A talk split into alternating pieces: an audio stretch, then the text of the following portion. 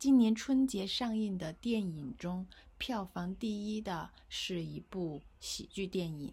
它讲的是关于自己和妈妈之间的故事。主人公穿越到了他妈妈年轻时候的那个年代，跟他的妈妈像姐妹一样的相处。同时，他还极力的想要帮助妈妈找一个更好的丈夫。这些故事给观众们带来了很多的笑声和眼泪。这样的电影能成为票房冠军，正是因为它击中了。每个人的情感，因为每一个人都有妈妈，每一个人都能产生情感共鸣，所以这个电影在社交媒体上获得了很好的传播。对以上内容有什么疑问，欢迎给我发邮件吧。